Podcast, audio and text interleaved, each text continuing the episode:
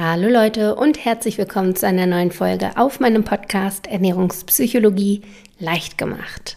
Mein Name ist Bastian Neumann, ich bin Ernährungswissenschaftlerin und freue mich natürlich wie immer sehr, dass ihr heute eingeschaltet habt.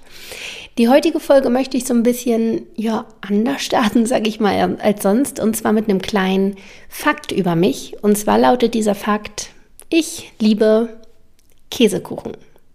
Wer diesen Podcast schon länger hört, der kennt diesen Fakt auch schon, weil ich das ganz am Anfang irgendwann auch schon mal erzählt hatte und daraufhin, äh, was ich super süß fand, eine Zeit lang sämtliche Käsekuchenfotos auf ähm, Instagram bekommen habe. Genau, ich liebe Käsekuchen und zwar schon seit eh und je. Das war immer so mein typischer Geburtstagskuchen, den ich bekommen habe, den ich mir auch bis heute noch immer zum Geburtstag wünsche und meine Mama den für mich auch immer noch backt und sogar auch quer durch Deutschland per Post schickt, falls ich es mal nicht nach Hause schaffe zu meinem Geburtstag. Ja, und demnach ist der Käsekuchen für mich auch so ein bisschen Symbol für meinen Geburtstag. Und ich bin ein großer Geburtstagsfan, muss ich zugeben. Also ich mag es total gerne, Geburtstag zu haben und auch wenn andere Leute Geburtstag haben. Und deshalb ist Käsekuchen für mich etwas sehr positiv behaftetes. Also ich liebe Käsekuchen auch ein Stück weit, weil ich es mit meinem Geburtstag und all den Erinnerungen verknüpfe. Und das ist auch der Grund, warum ich das hier gerade überhaupt anspreche und euch von meiner Käsekuchenliebe erzähle. Denn in der heutigen Folge soll es genau um diese Thematik gehen. Ich möchte heute mal so ein bisschen mit euch gemeinsam hinterfragen, ob es überhaupt möglich ist, dass wir bestimmte Lebensmittel, bestimmte Geschmäcker mit Erinnerungen verknüpfen, mit Emotionen, mit äh, bestimmten Situationen und uns die quasi auch durch die Lebensmittel wieder so ein bisschen wachrütteln können, wenn wir die essen. Ähm, und wenn ja, wie funktioniert das überhaupt? Und wie kann das Ganze auch Einfluss auf unser Ernährungsverhalten nehmen? Kann es irgendwie dazu führen, dass wir mehr essen, dass wir weniger essen? Und wie können wir das vielleicht auch bewusst einsetzen? Das ist die Fragestellung in der heutigen Podcast-Folge und damit möchte ich auch gerne direkt loslegen. Also starten wir direkt mit der Frage Nummer eins, die ich eben aufgezählt habe. Und zwar ist es die Frage, ob es überhaupt möglich ist, dass Erinnerungen durch bestimmte Lebensmittel wieder wachgerüttelt werden. Kann es überhaupt sein, dass bestimmte Geschmäcker oder Gerüche Emotionen in uns hochkommen lassen und wir uns dadurch wieder in eine bestimmte Situation zurückversetzt fühlen? Und bevor ich jetzt super lange um den heißen Brei rede, hier kurz und knapp die Antwort, ja, es ist möglich.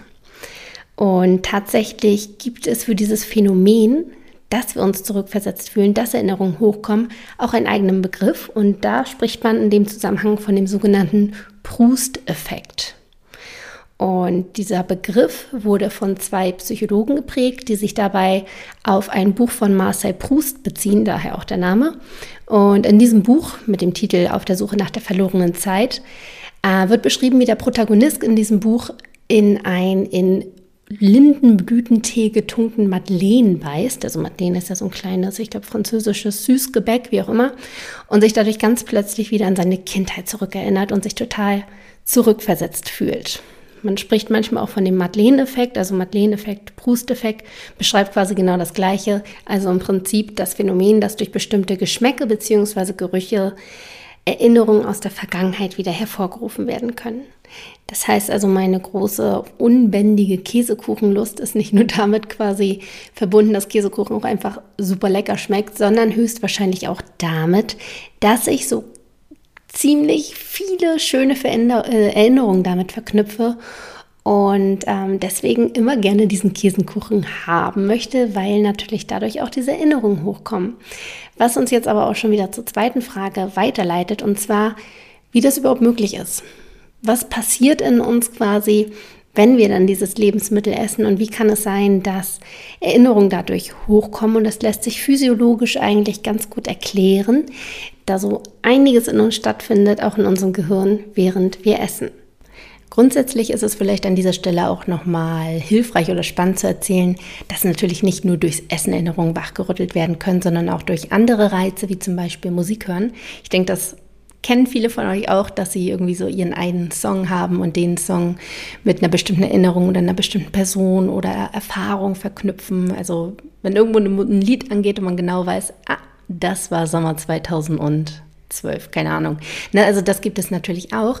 Dennoch sagt die Forschung momentan, dass die Erinnerungen, die durchs Essen hervorkommen, tatsächlich am weitesten zurückreichen, am emotionalsten sind und tendenziell positiver gefärbt sind. Das heißt also grundsätzlich sind diese Erinnerungen, die durchs Essen hochkommen, intensiver. Deshalb jetzt nochmal die Fragestellung, was passiert eigentlich in uns, während wir essen? Wodurch ist es überhaupt möglich, dass Erinnerungen quasi mit bestimmten Geschmäckern verknüpft sind? Und warum vor allem ist diese Erinnerung dann auch intensiver als äh, durch andere Reize, beispielsweise das Musikhören? Und dafür ist es wichtig zu wissen, dass beim Essen nicht nur ein Reiz angesprochen wird, wie zum Beispiel beim Musikhören ja, vorzugsweise hauptsächlich der, der ähm, auditive Reiz. Beim Essen sind es vielmehr drei Reize. Einmal der olfaktorische Reiz, also das Riechen. Wir riechen nämlich auch ganz viel beim Essen.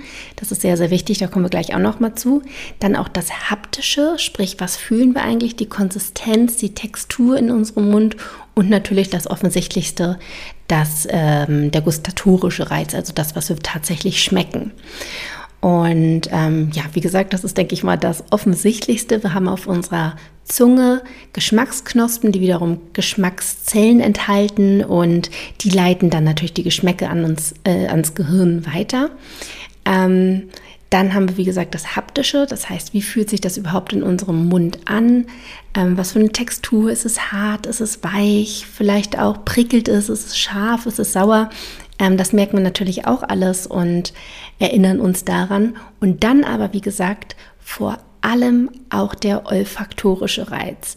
Und der macht das Ganze so besonders, denn wenn wir essen, riechen wir auch ganz viel. Es gibt das sogenannte retronasale Riechen, das heißt, wir riechen es nicht von außen, sondern von innen. Sprich, wenn wir essen, dann vermischt sich natürlich der Speisebrei mit unserem Speichel und der Speisebrei wird auch in gewisser Weise durch unsere Körperwärme ähm, erwärmt und dadurch werden neue Aromen flüchtig, die dann durch, den, durch die Mundhöhle in den Rachenraum gelangen und dort dann im Nasenraum sozusagen auf Rezeptoren treffen, wodurch wir dann innerlich auch riechen können. Und dadurch, dass ganz neue Aromen, wie gesagt, nochmal flüchtig werden, riechen wir auch nochmal intensiver und anders, als wir es von außen tun.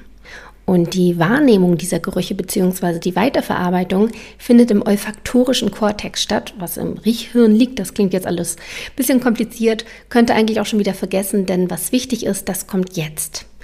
Dieser olfaktorische Kortex ist nämlich benachbart mit den Arealen in unserem Gehirn, wo Emotionen und Erinnerungen verarbeitet werden, sprich dem limbischen System, dem Hippocampus. Und das ist alles, ich sage mal, anatomisch relativ einzigartig miteinander verknüpft und verbunden, wodurch man davon ausgeht, dass der Geruch einfach sehr, sehr schnell sich mit Erinnerungen verknüpft, da das wirklich ja, wie gesagt, benachbart ist, dicht aneinander zusammenhängt und dadurch einfach Erinnerungen mit Gerüchen sehr intensiv sind. Das heißt, hier liegt im Prinzip die Antwort, warum ähm, beim Schmecken Erinnerungen intensiver aufkommen als beispielsweise beim Musikhören. Einmal, weil mehrere Sinne daran beteiligt sind. Ne? Einmal das Fühlen auf der Zunge, wie fühlt sich das an, die, die Haptik, die Textur, die ähm, Struktur. Dann natürlich das Schmecken und vor allem aber auch das Riechen, wo wir wissen, das liegt einfach sehr dicht, also der Punkt der Verarbeitung in unserem Gehirn, sehr dicht an den Arealen ähm, oder mit den Arealen zusammen, wo Erinnerungen und Emotionen entstehen. Und dadurch ist es einfach miteinander sehr, sehr eng verknüpft.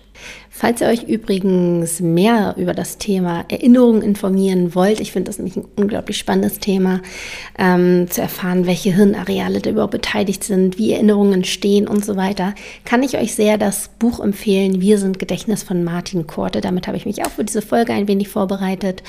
Und ich persönlich schaffe es nicht immer ein ganzes Buch zu lesen für eine Podcast-Vorbereitung, sondern arbeite da super gerne mit Blinkist, die auch Sponsor der heutigen Folge sind und die ich euch deswegen auch sehr ans Herz legen möchte.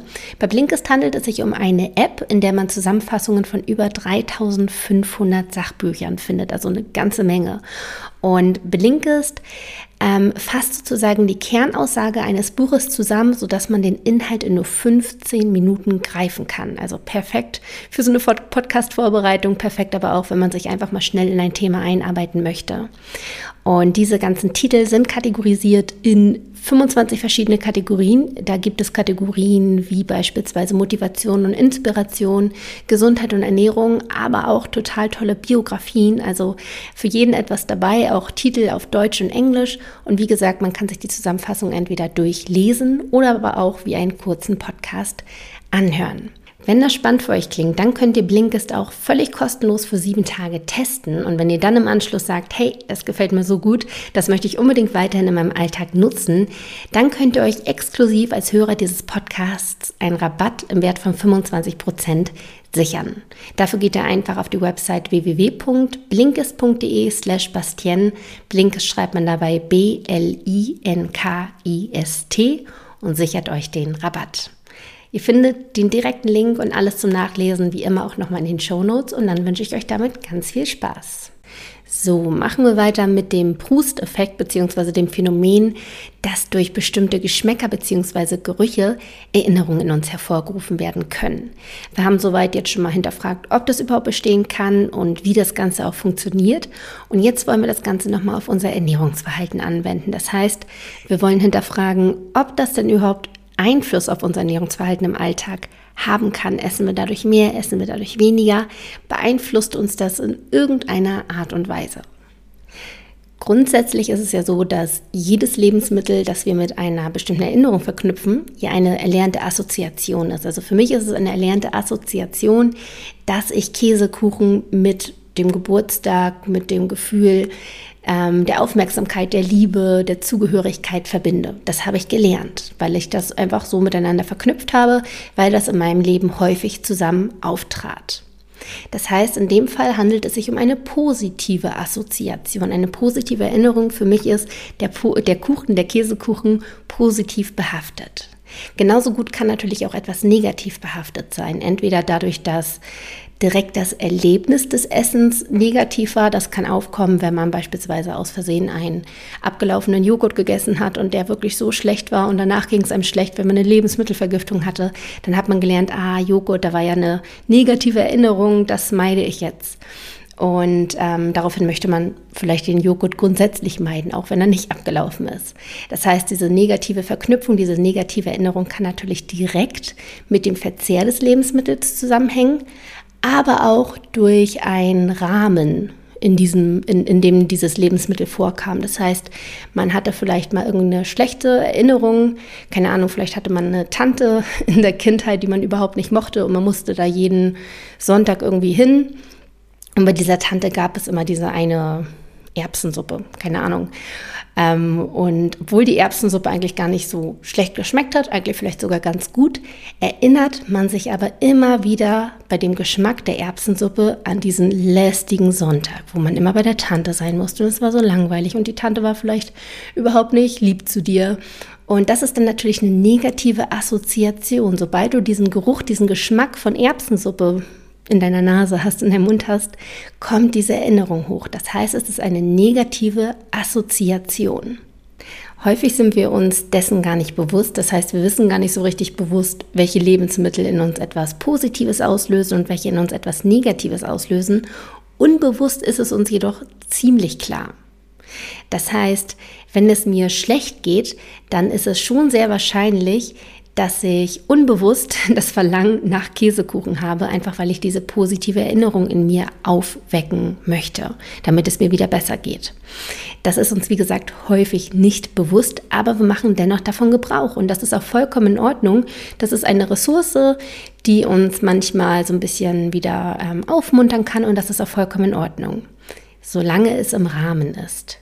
Wenn man jedoch jetzt in einer totalen Tiefphase ist, es geht gerade alles schief, auf der Arbeit läuft schlecht, mit der Beziehung läuft es nicht, im Freundeskreis geht, äh, geht's, gibt Stress, keine Ahnung, dann kann es sein, dass es dann in ein Ungleichgewicht kommt in der Hinsicht, dass man dann vermehrt zu den Lebensmitteln greift, die einem eine positive Erinnerung geben, die eine positive Emotion quasi auch geben, positive Emotionen auslösen und man deshalb vermehrt dort zugreift. Und wenn das über einen längeren Zeitraum stattfindet und man dabei auch wirklich die Kontrolle verliert und wirklich Käsekuchen sich selbst reinschaufelt bis zum geht nicht mehr, dann ist vielleicht der Punkt angekommen, wo man das Ganze mal bewusst angehen sollte. Das heißt also, wenn es im Rahmen ist und hin und wieder äh, man dann mal einen Käsekuchen oder was auch immer isst, dann ist das vollkommen in Ordnung. Wenn man jedoch merkt, hey, das Ganze läuft gerade so ein bisschen aus dem Ruder, dann ist es sinnvoll, da mal genauer hinzugucken. Das heißt, wie kann man da jetzt vorgehen, wenn man merkt, okay, äh, irgendwie greife ich immer mehr zum Essen, weiß gar nicht genau warum und kann mich da gar nicht so richtig kontrollieren. Dann ist wirklich der Zeitpunkt gekommen, wo man mal hinterfragen kann, Moment, verbinde ich mit diesem Lebensmittel vielleicht irgendetwas? Steckt da irgendetwas hinter? Weil, wie gesagt, häufig ist es ein unbewusster Mechanismus, ein unbewusstes, ein unbewusstes Handeln, dass wir vermehrt zum Essen greifen, aber wir wissen gar nicht, warum. Das heißt, es ist an der Zeit, mal bewusst sich Gedanken darüber zu machen, assoziiere ich vielleicht auch irgendetwas mit diesem bestimmten Lebensmittel. Und das ist im Prinzip auch schon der Schritt Nummer eins, den ich euch gerne mitgeben wollen würde. Wenn man für sich selbst merkt, dass man in bestimmten Situationen, in bestimmten Gefühlslagen immer wieder vermehrt zu ein und demselben Lebensmittel greift, dann ist es definitiv mal an der Zeit zu hinterfragen, ob man mit diesem Lebensmittel irgendetwas verbindet. Gibt es dort Erinnerungen an bestimmte Situationen, an bestimmte Personen, die wie gesagt positiv, aber auch negativ sein können? Und ähm, dann ist es an der Zeit, das mal so ein bisschen aufzudecken, für sich mal ein Bewusstsein zu bekommen, welche Lebensmittel haben bei mir eigentlich eine tiefere Bedeutung. Und es geht mir nicht nur um den Geschmack, sondern wirklich auch um diese Emotion, die dahinter steckt, weil ich die quasi in mir hervorrufe, sobald ich zu diesem Lebensmittel greife. Und je nachdem, in welcher Gefühlssituation man sich gerade befindet, kann man natürlich dann auch seine Gefühle ein Stück weit lenken. Entweder in die negative Richtung, das geht natürlich auch, kenne ich auch wunderbar von Liedern, ne, hatten wir ja auch schon das Thema, dass man auditiv durchaus auch Emotionen in sich hervorrufen kann. Ähm, wenn ich gerade richtig schlecht gelaunt bin und richtig traurig bin und Bock habe, noch trauriger zu werden, ja, das gibt's, dann ähm, mache ich mir gerne auch so richtig schnulzige, traurige Lieder an. Und das kann natürlich auch ähm, durchs Essen passieren, dass wir dann wirklich zu Lebensmitteln greifen, die uns zwar eigentlich schmecken, aber wir halt wirklich negative Erinnerungen damit verknüpfen. Andersrum ist es, würde ich mal fast behaupten, häufiger, dass wenn wir in einer negativen Gefühlslage sind, uns aber irgendwie so ein bisschen da raus bewegen wollen, wir eigentlich wieder gut gelaunt sein wollen, dass wir dann zu Lebensmitteln greifen, die uns eher an positive Dinge erinnern. Dass wir dann zum Käsekuchen greifen oder was auch immer, was man da für eine positive Erinnerung hat. Und das ist dann der erste Schritt, dass man wirklich mal hinterfragt, gibt es dort eine Geschichte, hinter diesem Lebensmittel? Gibt es irgendeinen Grund, warum ich immer wieder in einer bestimmten Gefühlslage zu diesem Lebensmittel greife? Und gibt es da vielleicht eine Erinnerung, eine Emotion, die dabei ähm, ja, bei mir hochploppt und ich deswegen immer wieder dazu greife? Wenn man das dann eine Zeit lang macht und immer wieder hinterfragt, hey, was steckt dahinter, dann wird man wahrscheinlich mit der Zeit auch eine kleine, ich sag mal, Liste haben. Ähm, muss jetzt nicht aufgeschrieben sein, reicht auch, wenn man es im Kopf hat, wo man weiß, ah, okay, dieses Lebensmittel verbinde ich damit und das löst in mir dieses Gefühl aus. Dass man da wirklich so eine Sensibilisierung für hat, dass man da ein Feingefühl für hat und sich besser kennenlernt in dieser Hinsicht. Und das ist schon mal super hilfreich. Wenn man allerdings merkt, okay, ich habe jetzt zwar das Bewusstsein dafür, aber irgendwie greife ich trotzdem immer wieder zum Lebensmittel XY, wenn es mir ähm, schlecht geht, dann ähm, bringt natürlich das alleinige Bewusstsein auch nichts in dem Fall. Deswegen auch hier nochmal der Schritt Nummer zwei. Wenn man merkt, man kann sich trotzdem nicht kontrollieren und man greift ähm, ja unkontrolliert immer wieder zum Essen, weil man eine bestimmte Emotion, eine bestimmte Erinnerung im Prinzip damit konsumiert, dann ist es an der Zeit zu hinterfragen, wie man vielleicht auch auf anderem Wege daran kommt. Wie kann man auf anderem Wege auch diese positive Emotion, die man sonst durchs Essen eines bestimmten Lebensmittels ähm, aufkommen lässt, wie kann man die sonst erreichen? Beispielsweise, wie gesagt, der Kuchen, äh, der Käsekuchen äh, ist bei mir mit Emotionen und Erinnerungen verknüpft, wie auch das Gefühl, ähm, geliebt zu werden, das Gefühl, geschätzt zu werden, irgendwie Aufmerksamkeit zu bekommen von meiner Familie. Und da kann ich natürlich schauen, hey, ich will gerade unbedingt zum Käsekuchen Kuchen greifen und kenne da auch kein Wenn und Aber und kenne auch keine Sättigung, weil ich esse ja nicht, weil ich hungrig bin, sondern nur, weil ich dieses Gefühl in erster Linie haben möchte, dann kann man natürlich auch schauen, wie kann ich dieses Gefühl auf anderem Wege bekommen.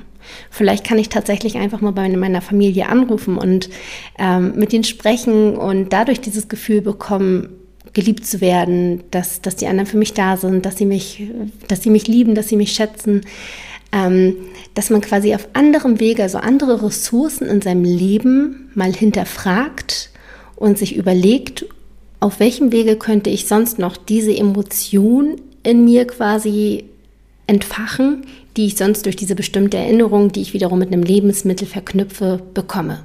Wie kann ich mich alternativ aus meinem Gefühlsloch sozusagen rausholen, ohne ständig immer zum Käsekuchen oder zu irgendeinem anderen Lebensmittel greifen zu müssen? Das heißt also, Punkt 1 geht es darum, wirklich erstmal ein Bewusstsein zu bekommen, welche Lebensmittel verknüpfe ich eigentlich mit bestimmten Erinnerungen, was löse diese Erinnerung in mir aus, welche Emotionen. Und Schritt 2 ist dann, ähm, zu schauen, okay, wenn ich vermehrt jetzt immer wieder zu diesem Lebensmittel greife, weil ich diese Emotion sozusagen gerade benötige, dann geht es darum zu schauen, wie kann man diese Emotion auch alternativ in sich aufkommen lassen und sich alternativ sozusagen in eine andere Stimmungslage begeben durch alternative Ressourcen. Soweit, so gut von mir zum sogenannten Proust-Effekt bzw. Madeleine-Effekt. Was mir wichtig ist, was ihr mitnehmt, ist, dass es durchaus diese Verknüpfung gibt, dass Lebensmittel in uns Erinnerungen wachrufen können und wir diese ähm, Emotionen, die mit diesen Erinnerungen verknüpft sind, auch für uns nutzen können, was dazu führt, dass wir dann hin und wieder vermehrt essen und dass es einfach wichtig ist, das mal zu hinterfragen. Das ist mir wichtig als Message, dass ihr das auf jeden Fall heute mitnehmt und für euch einmal so ein bisschen ähm, hinterfragt, ein bisschen unter die Lupe nehmt für euren Ernährungsalltag und da einfach mal ein bisschen hinterhakt. Ansonsten hoffe ich sehr, dass euch die heutige Podcast-Folge gefallen hat und vielleicht dem einen oder anderen einen kleinen Aha-Moment beschert hat. Falls ihr mal Themenvorschläge habt, dann lasst mich gerne wissen, worüber ich hier sprechen sollte. Dafür könnt ihr mich gerne auf Instagram kontaktieren. Dort findet ihr mich unter bastian.neumann. Und das war es dann auch wieder von mir in dieser Woche. Wir hören uns wieder hoffentlich bei der nächsten Folge und bis dahin würde ich mich unheimlich freuen, wenn ihr mir eine positive 5-Sterne-Bewertung bei iTunes da lasst, denn so wird der Podcast ähm, sichtbarer und hilft auch weiteren Leuten, die Herausforderungen ihrem eigenen Ernährungsverhalten haben. Das würde mich natürlich unheimlich freuen, wenn der Podcast auf diesem Wege noch mehr Leute erreichen kann. Ich wünsche euch eine wunderschöne Woche, fühlt euch gedrückt und bis ganz bald.